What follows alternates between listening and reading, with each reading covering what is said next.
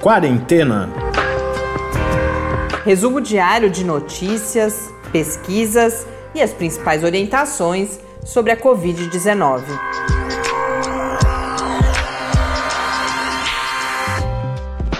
Quarentena, dia 40. Olá, dia 40 da nossa quarentena. Infelizmente, como a gente comentou ontem, nos tempos modernos, nos males que nos afligem atualmente, 40 dias, infelizmente, não são suficientes para a gente resolver o problema.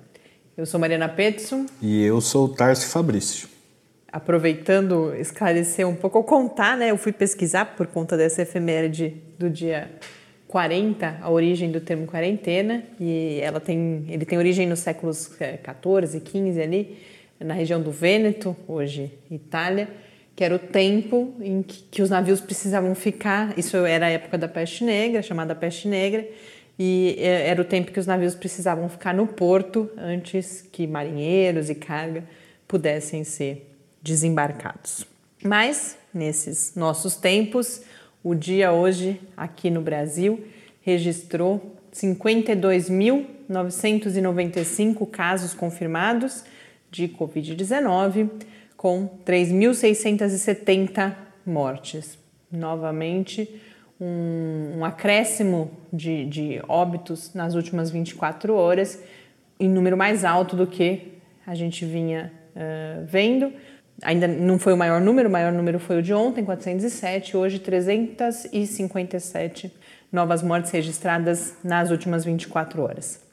No mundo, segundo a Organização Mundial da Saúde, são 2.626.321 casos confirmados e no painel da John Hopkins, 2.789.315 casos confirmados. Hoje a gente tem bastante informação, vários temas para abordar aqui, então rapidamente vamos às notícias rápidas em São Paulo, mais um comentário aí sobre volta à normalidade. Agora, falando na coletiva de hoje, o governo do estado falou uh, em retorno às aulas com rodízio de estudantes, mas em julho.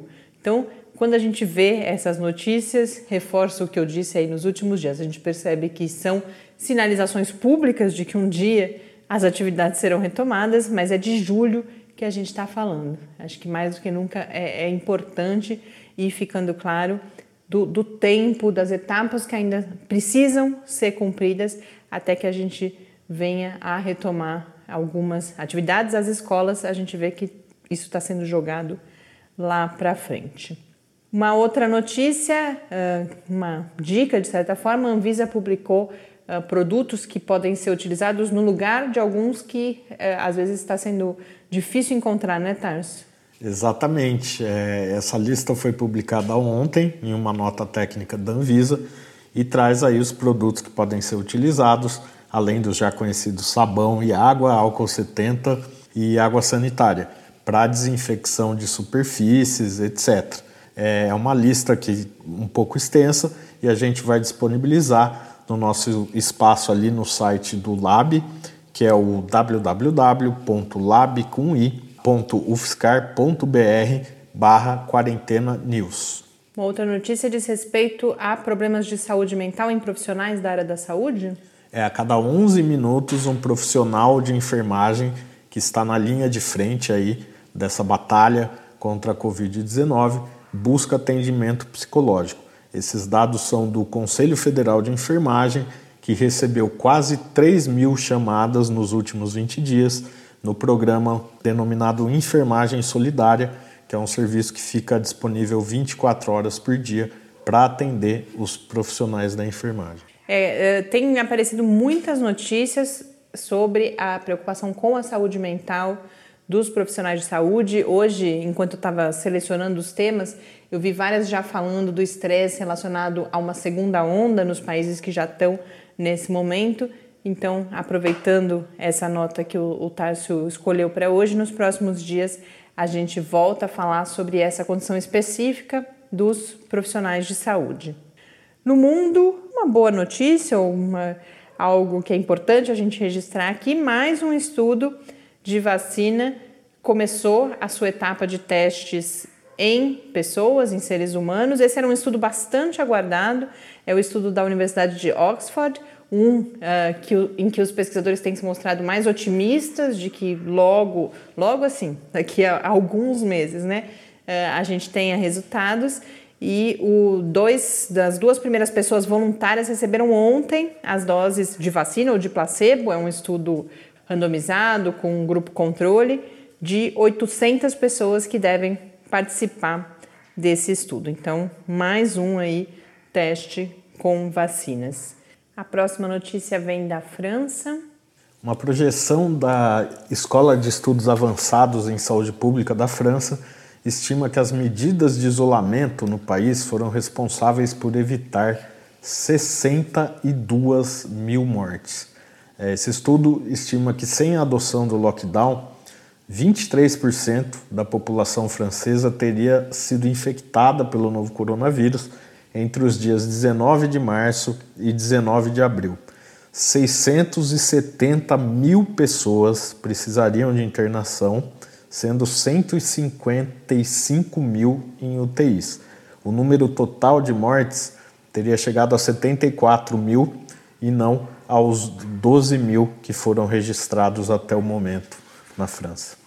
Bom, eu queria agora comentar alguns indicadores que foram divulgados há alguns dias, que mostram como o acesso a informações sobre a Covid-19 no Brasil está um pouco complicado na comparação com outros países, inclusive da própria região da América Latina. Uh, esses indicadores foram divulgados no, no, primeiro texto produzido por uma colaboração apelidada ou chamada de Sentinela Covid-19, é uma aliança de jornalismo investigativo envolvendo 15 veículos de comunicação de 13 países da América Latina e do Caribe, um deles brasileiro, a agência pública. E eles vão fazer comparações entre, entre esses países em relação aos dados que são divulgados. E o Brasil, em vários casos, aparece como um uh, dos dois ou três países que não divulgam os dados. Então, exemplos o primeiro é um dado que quase todos os países divulgam de casos confirmados e de mortes, isso a gente tem aqui no Brasil também. Mas depois a gente entra nos dados que são mais raros. Então, países que não divulgam a faixa etária dos casos confirmados. O Brasil está entre esses países, ele só divulga a faixa etária do, da, das pessoas que vieram a falecer devido à Covid-19. Já divulgou antes, mas já aí há mais de uma semana parou de divulgar esses indicadores. Então, Brasil e Peru não divulgam faixa etária dos casos confirmados. Brasil não divulga os dados desagregados por município. Essa divulgação só começa a partir do nível dos estados. E mais uma vez, só Brasil e Argentina não divulgam dados relativos a municípios. Eh, não divulga também o Brasil dados relativos a, ao tipo de assistência, onde estão os pacientes, se estão em casa, se estão hospitalizados, mas em enfermarias ou se estão na UTI. Isso você tem por as secretarias estaduais divulgam, por isso que a gente tem esses dados de porcentagem de ocupação, mas nacionalmente Eles não é, são compilados. Não, não existe esse indicador. Só Brasil e Guatemala não divulgam esses dados. Testes é um indicador complicado, menos da metade dos países divulga o número de testes que estão sendo aplicados. O Brasil é um dos que não divulga. Outro indicador complicado é o de número de leitos em UTI não ocupados, ou seja, a capacidade ainda disponível. Só três países divulgam esses indicadores: Estados Unidos, Paraguai e Peru. E a, a, matéria desse projeto Sentinela aborda ainda aqueles países em que houve suspensão ou flexibilização de leis de acesso à informação. O Brasil é um dos países que tentou fazer isso, mas uh, foi limitado aí por uma decisão judicial. Mas é, a matéria indica países que de fato suspenderam as suas leis de acesso à informação e países que modificaram as condições de acesso à informação. Durante uh, essa notícia, vocês devem ter notado alguma oscilação no som. Uh, os cachorros hoje cestaram aqui no condomínio. A gente está com bastante dificuldade na gravação. Para quem ainda não nos ouviu contando isso, a gente está gravando em casa. A gente tem dois cachorros em, em casa, o Pepe e a Bela, mas eles estão bem bonzinhos hoje nos últimos dias. Os nossos produtores né, aprenderam a se comportar. Mas no condomínio a, a serenata hoje está animada. A gente não para o tempo inteiro, então às vezes vocês ou ouvem os cachorros ou percebem uma mudança no, céu, no som, que são os momentos em que a gente para e depois volta a gravar, então tem um pouco de edição. As próximas notícias de hoje todas estão relacionadas, então antes disso eu vou chamar o nosso quadro com o professor Bernardino. Perguntas e respostas sobre a Covid-19. Professor Bernardino, existe neste momento alguma evidência, indícios de que já estamos na etapa em que é possível aliviar algumas medidas de distanciamento social? Não, Mariana, nós não temos nenhuma evidência ainda de que é seguro sair da quarentena. Então, por isso que nós temos que ter muito cuidado com essas medidas, porque a subnotificação epidemiológica e a falta de testes no país está tornando essa decisão extremamente difícil e arriscada. Mas realmente o que nós temos até hoje é a experiência internacional de que a suspensão precoce ou sem uma evidência científica que dê sustentação para a segurança da suspensão da quarentena, a situação ficou muito grave e é essa a preocupação que nós temos. Muito obrigada, professor Bernardino, e até segunda-feira.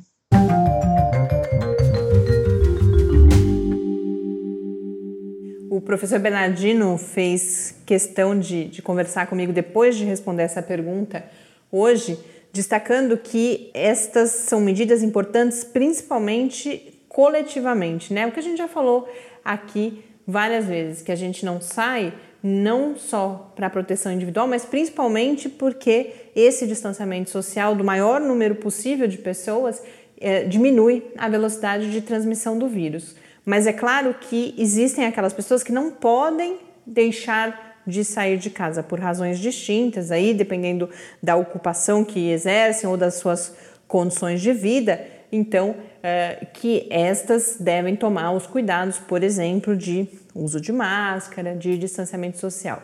Mas lavar as mãos, principalmente a higiene das mãos. Mas isso a gente volta a conversar com ele, inclusive na segunda-feira, que é uma preocupação grande que ele compartilhou comigo hoje. A gente tem de um lado as medidas de distanciamento social, mas a gente precisa levar em consideração também aqueles trabalhadores que precisam trabalhar aí por uma por diferentes motivos e que, portanto, precisam de alguma informação e de algum alento de como podem se proteger. E que, inclusive, garantem que as pessoas que podem Além trabalhar disso, em casa, é. uhum. exercer sua atividade em casa, e ajudar no distanciamento possam fazer esse distanciamento da maneira correta. Bom, agora eu vou me estender um pouco aqui sobre um assunto, que na verdade são alguns assuntos, a partir de duas coisas que aconteceram hoje bastante impactantes. A primeira delas foi a circulação, alguns de vocês uh, devem ter recebido essa, essa mensagem, eu recebi em um dos vários grupos de WhatsApp dos quais a gente participa, da notícia sobre o estudo do Hospital Sírio-Libanês com uso de anticoagulantes, mais especificamente de heparina, no tratamento de pacientes com quadros graves de Covid-19.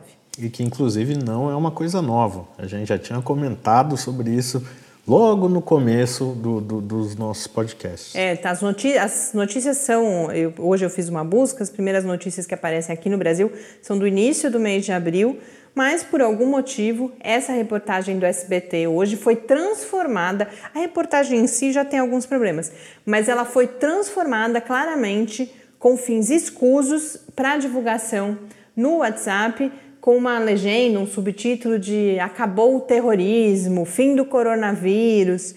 E aí me assustou, eu já vou falar um pouco mais que estudo é esse rapidamente, mas a gente foi ver no Google Trends, que é uma ferramenta que vai mostrar as tendências de busca no Google, e aí me, o que eu achei lá, além de. Primeiro eu percebi a tendência de crescimento das buscas por heparina, por anticoagulantes, mas depois, associado a isso, duas questões que as buscas subiram assim 700%, 800%. AS é anticoagulante? Aspirina é anticoagulante? Aí a gente percebe a real dimensão de divulgações como esta. A heparina é um medicamento de uso hospitalar, então ela não vai ser encontrada nas farmácias, mas... Que é injetável, inclusive. Mas para a gente perceber o desespero que causa nas pessoas, elas foram buscar se AS e aspirina teriam esse efeito. O que é esse estudo? Já no mundo inteiro, a gente tem evidências de que a coagulação, a, a formação de microcoágulos nos vasos sanguíneos acontece nos casos de agravamento da Covid-19, muito relacionado provavelmente ao processo inflamatório, que é parte da resposta do organismo à presença do vírus, é, é a defesa do organismo, a tal da tempestade de citocinas, tempestade inflamatória, que tem sido cada vez mais falada. E há evidências de que esses coágulos vão causar, ao chegarem no pulmão ou se formarem uh, nos vasos sanguíneos ali que irrigam o pulmão, problemas né, de, de relacionados à presença desses coágulos ali. E, portanto, chegou-se à hipótese de que o tratamento com anticoagulantes poderia ajudar nesses casos. E o Hospital Sírio-Libanês, em São Paulo, foi um dos que realizou estudo nesse sentido, com 27 pacientes então a gente vê que é um número bastante reduzido, sem grupo controle e encontrou aí evidências anedóticas, né? Fazia tempo que a gente não falava das evidências anedóticas de melhora nesses pacientes. Isso ainda está, pelo que eu consegui levantar, em preprint, mas já tá, foi submetido a uma revista. O artigo eh, não consegui a informação precisa de que se já foi aprovado para publicação, mas as notícias falam em publicação em breve. Nas notícias sérias que eu encontrei, a própria pesquisadora fala: olha, é uma observação clínica, tem as suas limitações, outros estudos precisarão ser realizados. Mas aí houve essa matéria do SBT e principalmente a sua manipulação para esse fim de falar, olha, é terrorismo. Eu fico pensando qual o interesse né, de, de, de se inventar tudo isso. Mas enfim, passando rapidamente. Essa foi uma das minhas principais motivações para falar sobre é, pesquisas com medicamentos e pesquisa em geral aqui hoje. Mas além disso, no final do dia, a Stat, que é um, um, um site especializado em notícias de, de saúde, de medicina, que é o site que tinha vazado aquela informação sobre os primeiros resultados com o Remdesivir, que é um dos medicamentos que estava sendo considerado mais promissores aí, é, é fabricado pela Gilead Farmacêutica há cerca de uma semana, 10 dias, uh, foi vazado então primeiros resultados que indicariam uh, evidências de sucesso. Aí agora hoje vazou, uh, vazaram os resultados de um outro, hoje ou ontem, os resultados de um outro estudo que estava sendo muito aguardado, um estudo na China com remdesivir.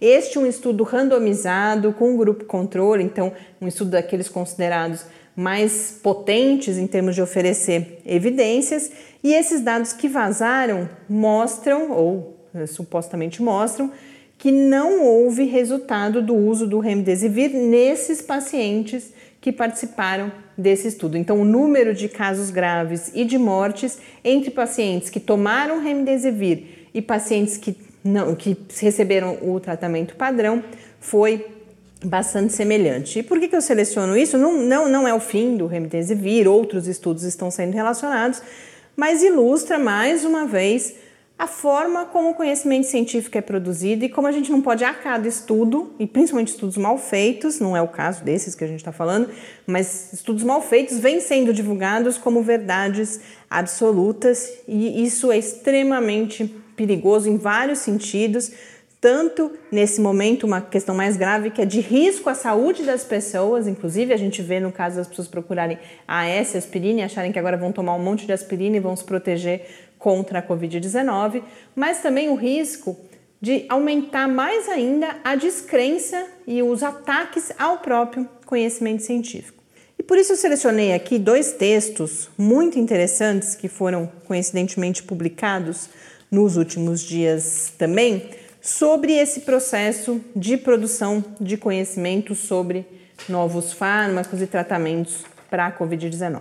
Um desses textos foi publicado no periódico médico The Lancet e vai fazer uma, uma crítica, principalmente à pulverização de estudos clínicos relacionados à busca de novos de, de fármacos, né, para o tratamento da Covid-19. Vai falar da importância da coordenação de grandes estudos, que é algo que vai aparecer depois no outro texto que eu selecionei, que é o texto da Science. Mas esse texto no The Lancet vai falar que naquele momento em que ele foi escrito já existiam só nos Estados Unidos 180, não, nos Estados Unidos não, acho que era no mundo, mas já existiam 180 estudos clínicos em andamento sobre fármacos e mais 150 se preparando para recrutar pacientes. E aí o artigo se questiona: será que nós precisamos mesmo de tantos estudos clínicos?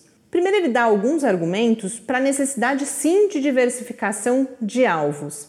Primeiro, o, o dado de que 90% das moléculas que demonstram algum potencial no início das pesquisas, 90% destas não chega a virar um medicamento aprovado e usado em larga escala. Então, a gente percebe que a peneira aí é, é grande, você precisa de vários estudos porque alguns vão chegar a medicamentos de fato.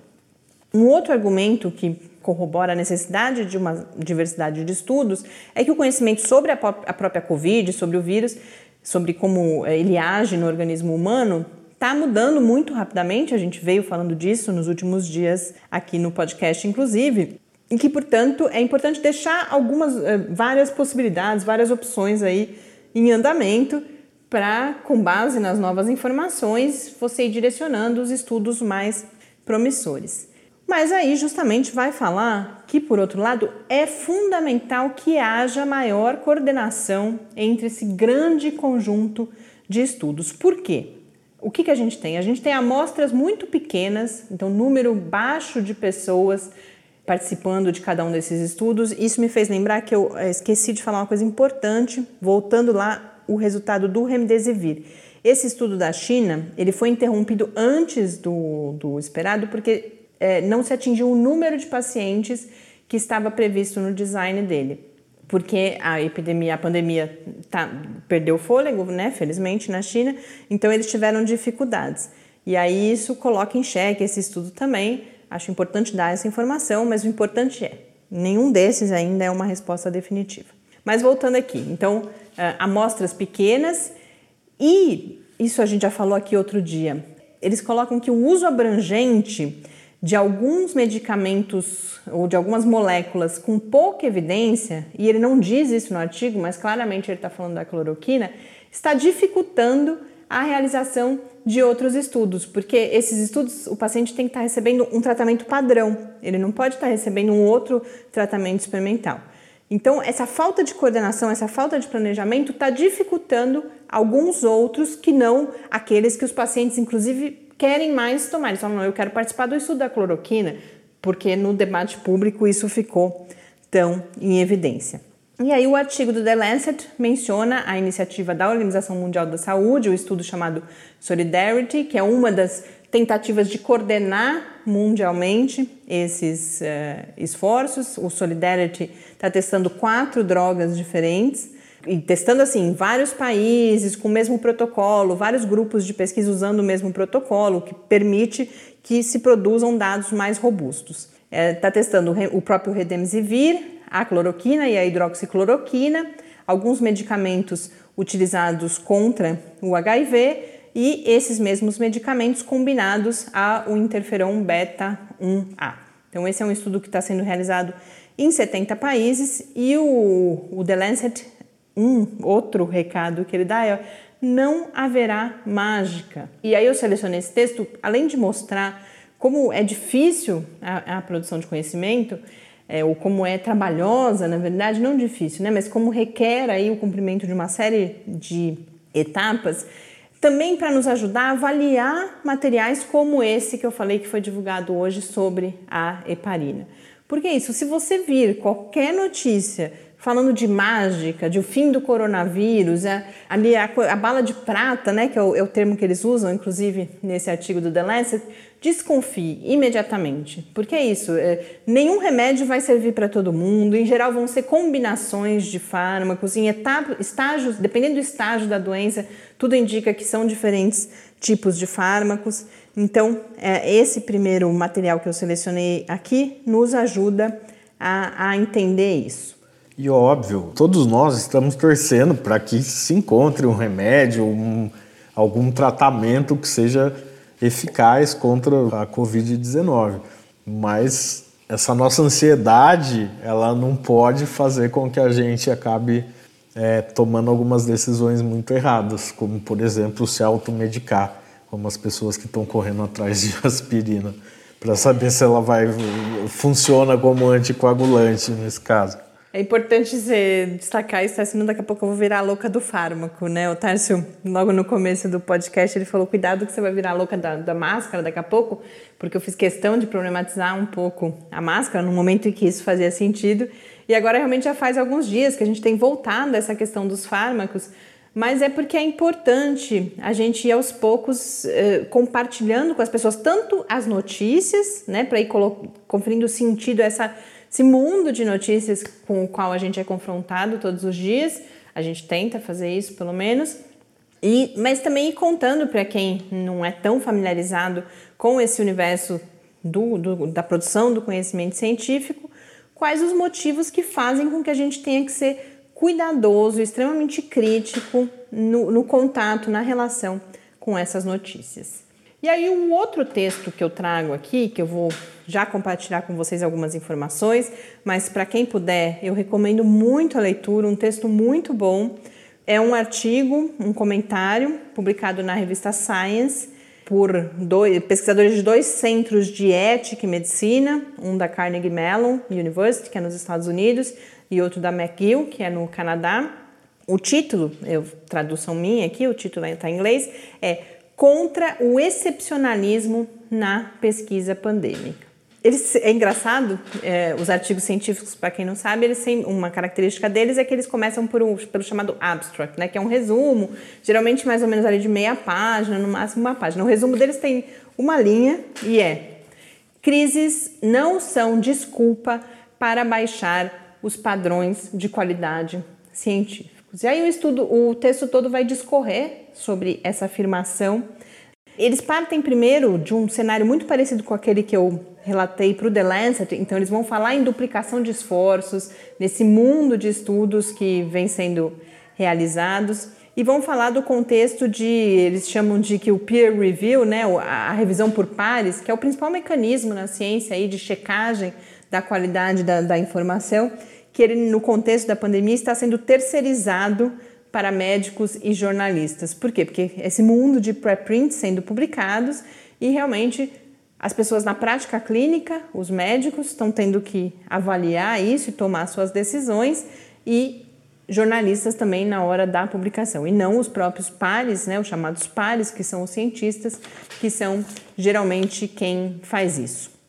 E a partir desse cenário, o que, que o artigo vai afirmar que, mesmo nesse cenário de, de pandemia, de urgência, de escassez, inclusive, né, de, de, de profissionais, de recursos, de, de tempo, principalmente, a missão moral da ciência continua sendo a mesma, que é reduzir incertezas e permitir que cuidadores, sistemas de saúde e formuladores de políticas públicas possam lidar melhor com a saúde individual e coletiva e que, portanto, a urgência e a escassez, ao contrário de permitir que justamente esses padrões de qualidade sejam diminuídos, que se baixe o sarrafo, né, que como a gente fala na linguagem popular, que ao contrário disso, a, o cenário de pandemia aumenta a responsabilidade de atores-chave do empreendimento científico em coordenar as suas atividades. Então a gente vê aí uma, um reforço ao outro, ao outro artigo que eu comentei, em coordenar, portanto, essas atividades, justamente para manter padrões de qualidade que permitam a esses atores-chave concretizar essa, essa missão de reduzir as incertezas. O texto continua dizendo que a falta dessa coordenação faz, inclusive, que esses recursos escassos sejam desperdiçados, tanto por aquele cenário que eu comentei antes, de quantas potenciais moléculas que depois não se confirmam, e se você está realizando um monte de estudo, estudos com padrões de qualidade mais baixos, isso se torna mais provável, mas também porque resultados geralmente não aparecem em estudos muito pequenos. Então, a gente pode estar perdendo, inclusive, potenciais candidatos aí por conta, por exemplo, dessas amostras muito pequenas. Vai passar por vários outros pontos. Um que eu achei muito interessante é que às vezes o argumento é que existe um conflito daqueles que promovem o cuidado, então médicos né, e outros profissionais de saúde, de falar, poxa, mas eu não estou oferecendo, eu poderia estar oferecendo alguma coisa para o meu paciente e eu não estou. E aí tem um esclarecimento importante que uma regra ética e metodológica para esses estudos é que você nenhum paciente pode receber um padrão de cuidado, ou seja, aquele que não é experimental, né, o, o, o cuidado sem ser com a droga experimental, que seja inferior à melhor alternativa existente, porque você não sabe ainda. É importante a gente ter claro isso. Aquilo que está sendo testado, você não sabe se é bom, se é ruim, se é melhor ou se é pior. Mas o cuidado que está sendo oferecido tem que haver garantia que é o melhor dentro das alternativas existentes e comprovadas naquele momento. Eles colocam então cinco condições que precisariam ser cumpridas para que a responsabilidade social das pessoas envolvidas na pesquisa possa ser cumprida. Um desses critérios, o primeiro, é o de importância, ou seja, que os estudos tenham foco ali naquelas lacunas, nas principais lacunas de evidência que pareçam cruciais, que com o tempo você vai investindo naquilo que parece mais promissor. E aí ele vai dar o exemplo da existência de 18, aí sim na América do Norte, de 18 estudos clínicos envolvendo 75 mil pacientes com cloroquina e hidroxicloroquina. E aí questiona se isso não é um exagero, se outros eh, fármacos não estão tendo dificuldade para ser testado por causa disso, para serem testados por causa disso. Outros critérios, o design rigoroso, a integridade analítica, que é você antes já divulgar o que você vai fazer e depois não mudar isso, porque isso tem acontecido, isso é uma fonte de viés. Você ali vai mudando conforme você vai percebendo os efeitos, isso torna a evidência menos robusta. A forma de comunicação, enfim, uma série de critérios. E aí vai recomendar que os médicos, inclusive, em vez de ficarem fazendo pequenos estudos com número de pacientes reduzido, com metodologia que não foi padronizada, que eles busquem formas de se vincular a esses grandes estudos coordenados, que é isso que não vai, vai nos trazer respostas mais rapidamente e mais robustas. E aí o que eu achei muito interessante é que ele vai dizer para as agências, ele e o texto, né, são dois autores, ele vai dizer para as agências regulatórias e para as autoridades de saúde pública que elas deveriam, considerando toda essa reflexão que é feita, evitar recomendações públicas de uso dessas drogas experimentais ou mesmo autorizações emergenciais para o uso dessas drogas experimentais. E ao contrário disso, deveriam, e aí eu achei uma colocação muito boa, e principalmente para quem é comunicador, para quem tem tido papel de formação de, de opinião nessa discussão toda, eu acho que é algo para se pensar muito. Que elas deveriam apresentar os estudos clínicos como mecanismos para lidar com a incerteza sem comprometer os interesses dos pacientes. Então há uma inversão aí, porque eu acho que é uma tendência, eu sinto pelo menos uma tendência de falar, puxa, mas essa ciência então não serve para nada, ela é muito lenta, eles são chatos, eles ficam exigindo tanta coisa e eu já poderia ter o remédio desde já. Esse artigo me mostrou uma possibilidade de inversão desse discurso, de a gente pensar que isso é a melhor arma que a gente tem para lidar com um cenário de incerteza imenso, que é esse cenário que a gente enfrenta no caso da Covid-19. Uma última frase, então, marcante é que os esforços deveriam ser direcionados uh, que, que para passos excepcionais necessários, necessários para combinar justamente os esforços, para dividir o trabalho e para triar a pesquisa que é de menor valor ou que é duplicada. Então, eu me estendi um pouco, mas é que eu essas reflexões todas, e quem puder olhar os textos, né, porque contar aqui não é uh, sem dúvida nenhuma não é a mesma coisa, tudo isso pode nos ajudar tanto a sermos multiplicadores dessas informações todas, mas também para que nós mesmos leiamos as notícias. É claro que há uma ansiedade muito grande, há uma angústia, há uma expectativa de que soluções apareçam, mas a gente precisa ler com muito cuidado todas essas informações.